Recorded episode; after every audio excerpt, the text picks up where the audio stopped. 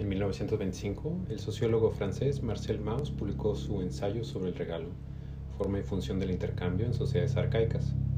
Mauss notó la necesidad humana de reciprocar. Si recibimos algo, tendemos a regresar algo más a cambio, tanto a nivel individual como a nivel social.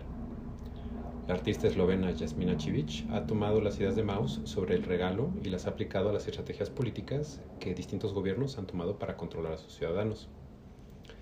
En su película A tres pantallas de Gift, El regalo, 2019-2021, Civic explora cómo la arquitectura, la diplomacia y el arte han sido usadas por políticos para ejercer un poder suave.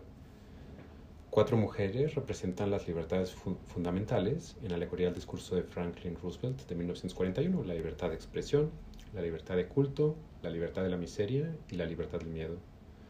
Las libertades son las jueces que decidirán cuál será el mejor regalo y van entrevistando a tres hombres, un arquitecto, un diplomático y un artista, quienes declaman sobre cómo sus proyectos lograrán pacificar y reunificar a su gran nación. La obra de Chivich reflexiona sobre la relación entre el arte y el poder de manera tal que nos motiva a reflexionar en nuestra propia relación como ciudadanos con el poder. El regalo de Chivich se enfoca en un contexto europeo, pero puede aplicarse al resto del mundo. En particular, en México hemos vivido con regalos gubernamentales desde la colonia, ya sean calzadas, acueductos, esculturas, etc. En el México independiente resaltan monumentos, parques, carreteras, presas, aeropuertos, refinerías, trenes, etc. Los regalos no son solo en infraestructura, hemos recibido muchos regalos, desde despensas, compravvotos hasta programas sociales de amplio espectro. Por ejemplo, los créditos de Financiera Rural y sus predecesores, el programa Solidaridad de Salinas, Progresa con Cedillo, Oportunidades con Fox y Calderón, Prospera con Peña Nieto y actualmente todos los programas para el bienestar o jóvenes hacia el futuro, sembrando vida, etc.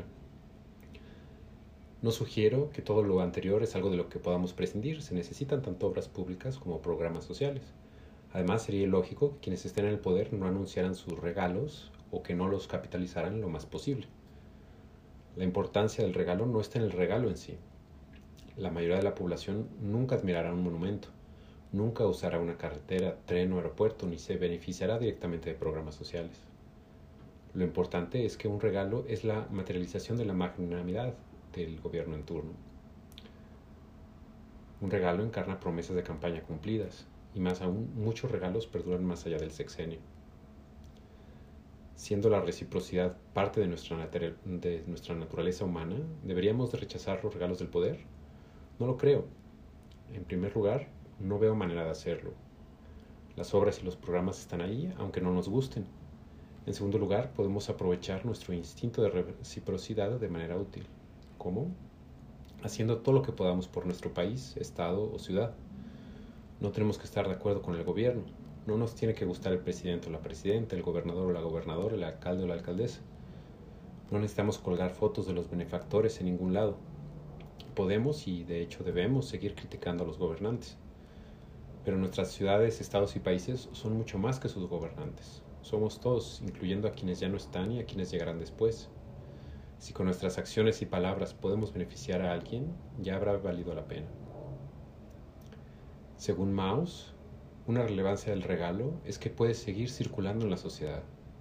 Si nosotros logramos reciprocar regalos, otros a su vez reciprocarán con nosotros y todos acabaremos beneficiándonos. Una sociedad cuyos miembros están reciprocando acciones positivas es más deseable que una sociedad individualista, o peor aún, una sociedad donde se reciprocan las acciones negativas. Podemos percibir a un regalo como un desperdicio de recursos o como un detonador de reciprocidad social. A final de cuentas, ¿qué tan viable sería un gobierno sin regalos? La cuestión no es si debería o no de haber regalos, sino qué regalos serán los más útiles a largo plazo y más importante, qué estamos dispuestos a dar a cambio. Se agradecen críticas y comentarios. Por favor, compartan este video.